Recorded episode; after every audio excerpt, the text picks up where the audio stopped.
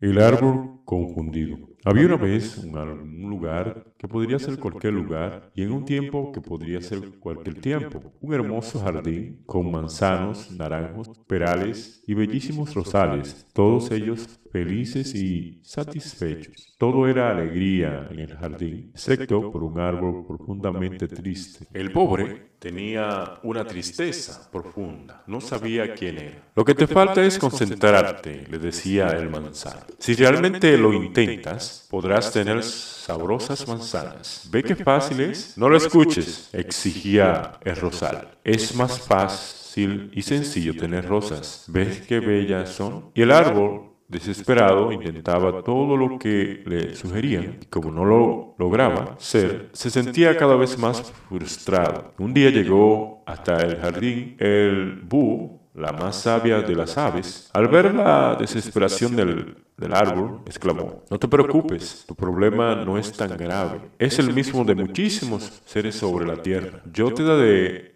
la solución, no dediques tu vida a ser como los demás quieran que seas. Sé tú mismo. Conócete y para lograrlo, escucha tu voz interior. Y dicho esto, el búho desapareció. ¿Mi voz interior? ¿Ser yo mismo? ¿Conocerme? se preguntaba el árbol. Desesperado, cuando de pronto comprendió y cerrando los ojos y los oídos, abrió el corazón y por fin pudo escuchar su voz interior diciéndole, tú jamás darás manzanas, porque no eres un manzano, ni florecerás cada primavera, porque no eres un rosal, eres un roble. Y tu destino es crecer grande, majestuoso, dar cobijo a las aves, sombra a los viajeros, belleza al paraíso y al paisaje. Tener una misión compleja y el árbol se sintió fuerte de sí mismo y se dispuso a hacer todo aquello para lo cual estaba destinado. Así, pronto llenó su espacio y fue admirado y respetado por todos. Y entonces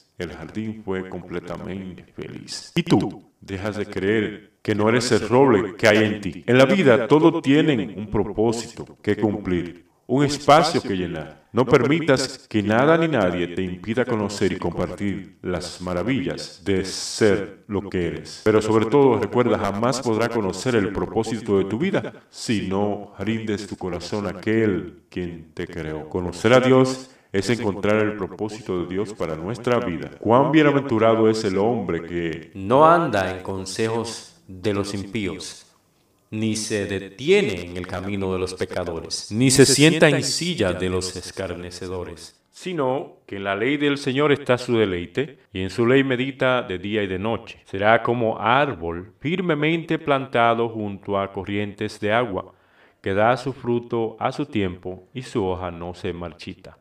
En todo lo que hace prosperará. Salmos capítulo 1, del 1 al 3.